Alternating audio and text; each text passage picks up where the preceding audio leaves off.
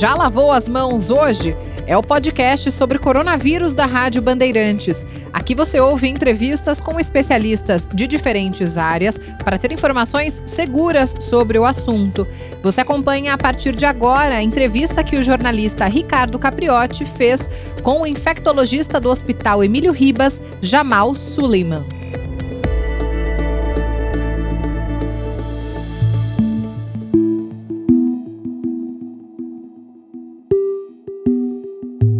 Doutor Jamal, ao mesmo tempo em que o Ministério pede para que a gente fique em casa, não é cumpra a quarentena, mas é, também sinaliza que é possível ir fazer uma caminhada. E, e o senhor não acha que tem muita gente na rua é, é, caminhando e correndo aqui em São Paulo, pedalando, enfim?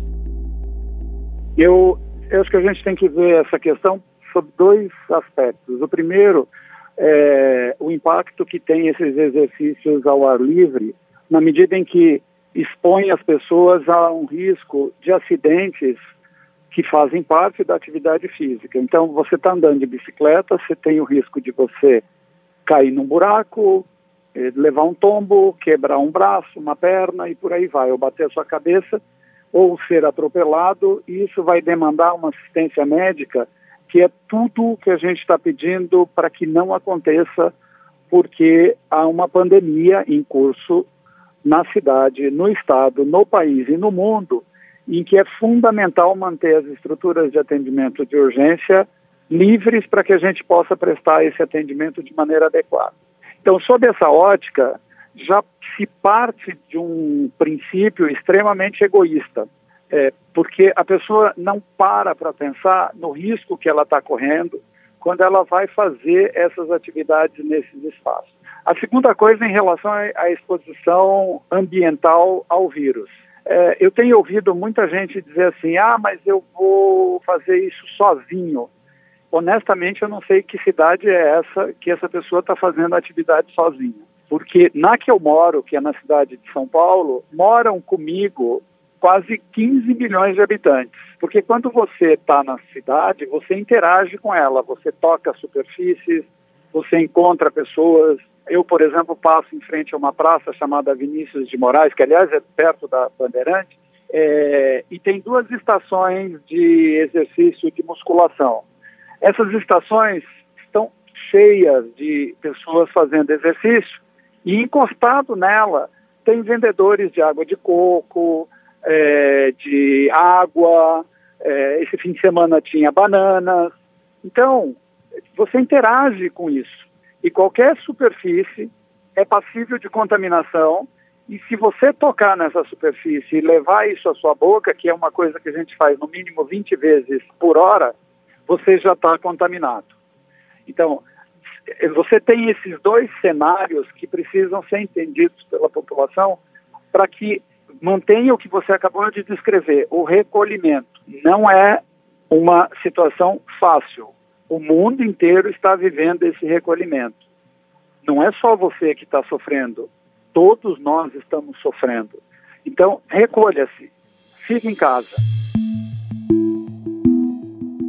O senhor não acha que seria é, conveniente também que houvesse uma determinação direta por parte do governo? Olha, não é permitido sair para se exercitar. Não pode sair para o exercício nem para caminhada. Não seria mais fácil é, controlar isso? Mas nós estamos vivendo uma situação absolutamente incomum, né? De um lado, a ciência tentando mostrar quão importante isso é. Do outro lado, você tem o presidente da República manifestando o seu absoluto desconhecimento e propondo outras alternativas. No meio do caminho, você tem uma população vulnerável. O, a equipe técnica, em alguns momentos, mandando sinais de que vai ceder ao capricho do chefe. Então, eu acho que é uma situação extremamente delicada. Né? O que me preocupa é que tipo de mensagem chega para quem está ouvindo isso. É óbvio que a gente tem uma tendência natural a escolher aquilo que nos provoca o menor sofrimento.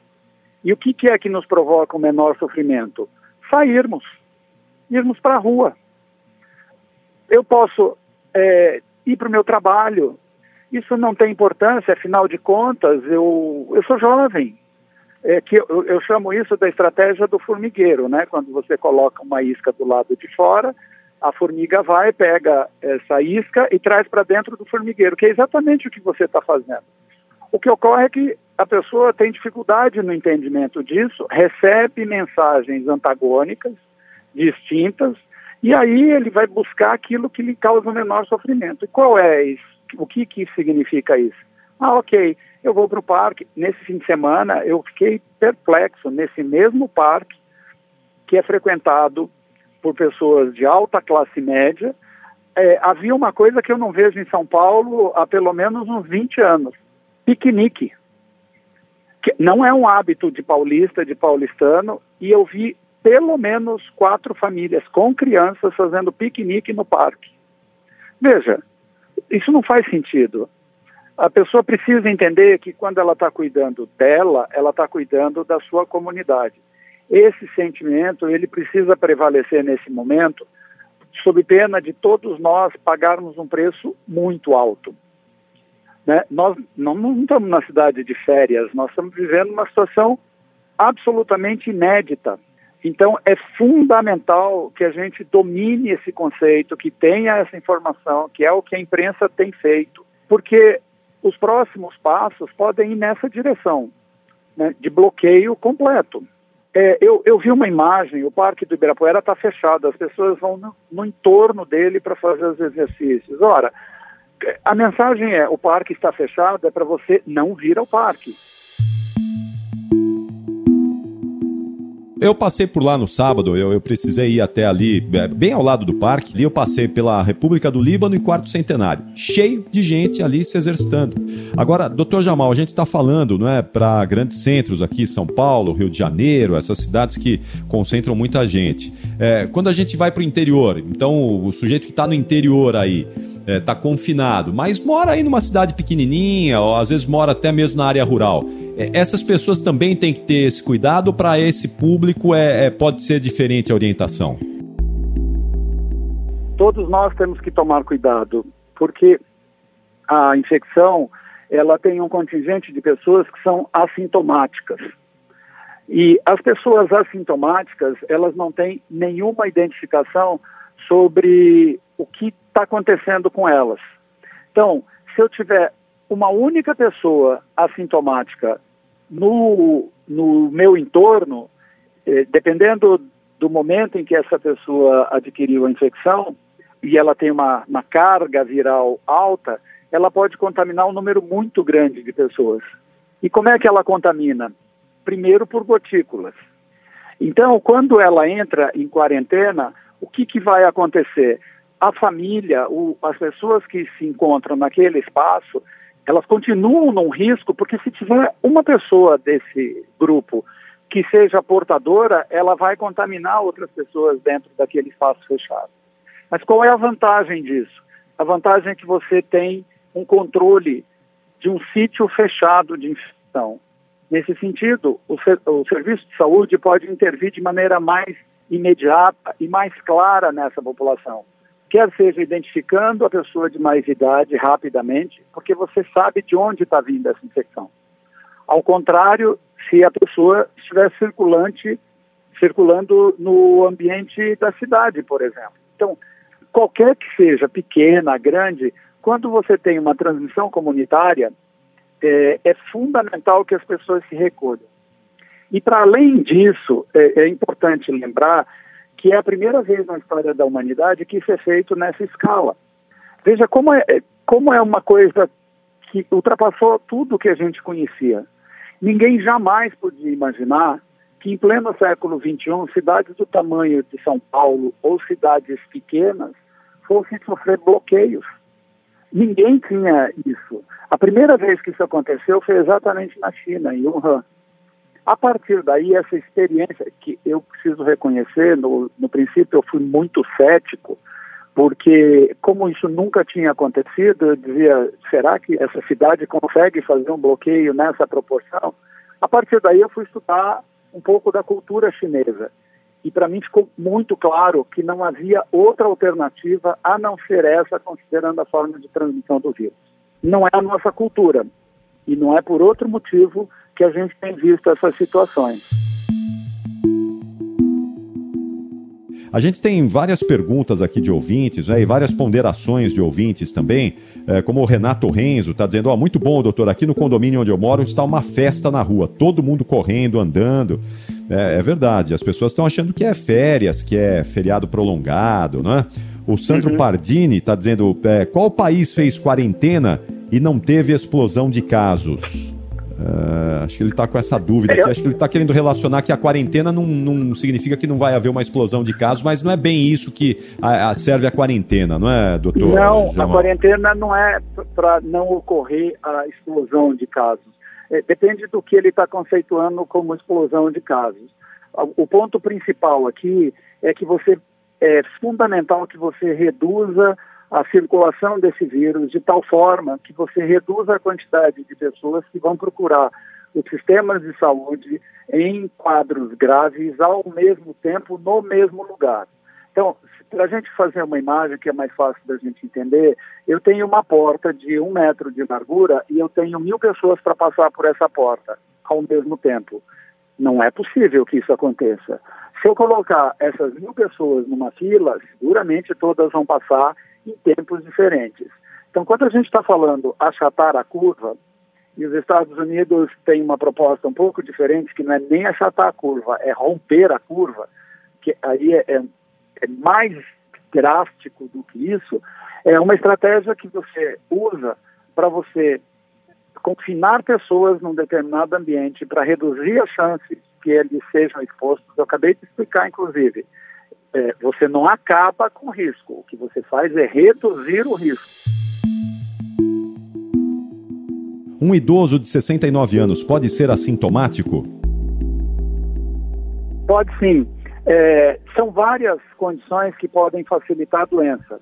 Se tiver o que a gente chama de comorbidade, que todo mundo hoje sabe, então é um diabético que não usa o remédio de maneira adequada, é, que tem mais risco do que o que usa de, de maneira adequada uma pessoa com hipertensão arterial, uma pessoa obesa, tudo isso é risco que tem problema renal, por exemplo, insuficiência renal, que faz uso de medicação imunossupressora, que tem uma doença pulmonar crônica, secundária ou não a tabaco, a maior parte é secundária a tabaco, a cigarro.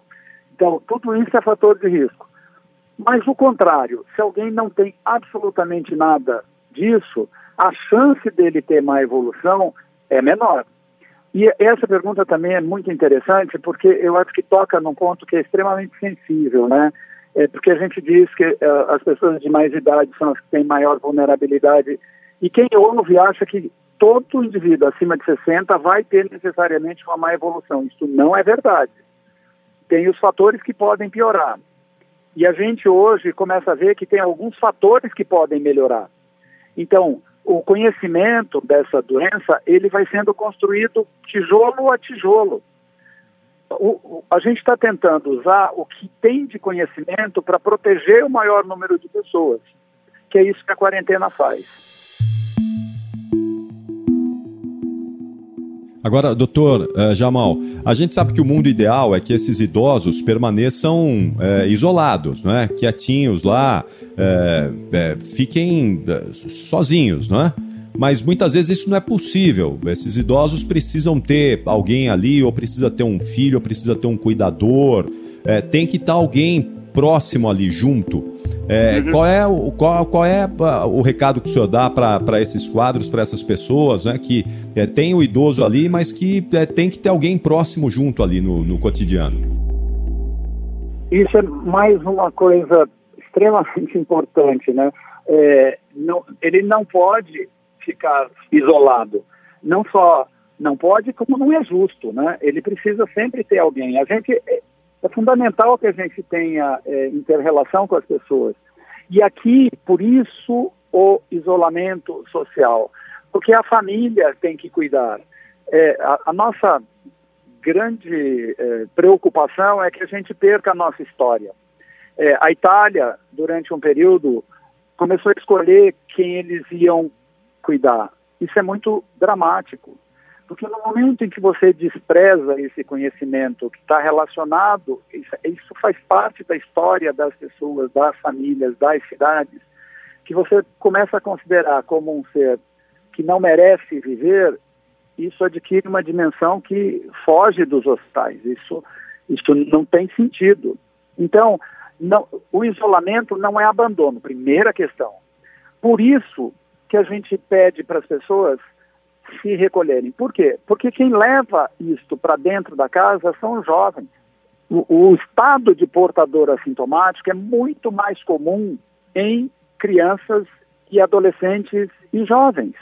Por isso que é prime a primeira providência que se tomou na quarentena foi suspender a aula de quem? Dessas pessoas, para evitar a circulação nesse ambiente, porque esses menores, eles levam o vírus porque eles não têm sintoma. E eles levam o vírus para dentro da casa. No, na medida em que eles estão recolhidos dentro de casa, você quebra a circulação dele fora. Então, é, um, é uma cadeia, não, não há uma coisa é, independente da outra, tudo se interrelaciona. Então, mas aí quem é obrigado a, a ter ali o, o, idoso, né, que precisa ter alguém convivendo junto ali mais jovem, tem algum cuidado que tem que tomar? É, é tem, precisa ficar mais isolado dentro, dentro de, casa. de, casa. E cada vez que essa pessoa tiver que sair, por exemplo, para exposição, é, ah, eu preciso comprar comida para essa pessoa precisa tomar proteção. E qual é a proteção? É lavar a mão antes, lavar a mão depois que chega em casa. E no ambiente, se você tiver uma máscara, use a máscara, mantendo o distanciamento social, que é um metro e meio para frente, um metro e meio para trás, um metro e meio de cada lado. Então não é para ficar é, circulando como se estivesse passeando dentro do lugar onde você está fazendo compra. Aí eu preciso ir na farmácia, mantenha o isolamento, é, o distanciamento social.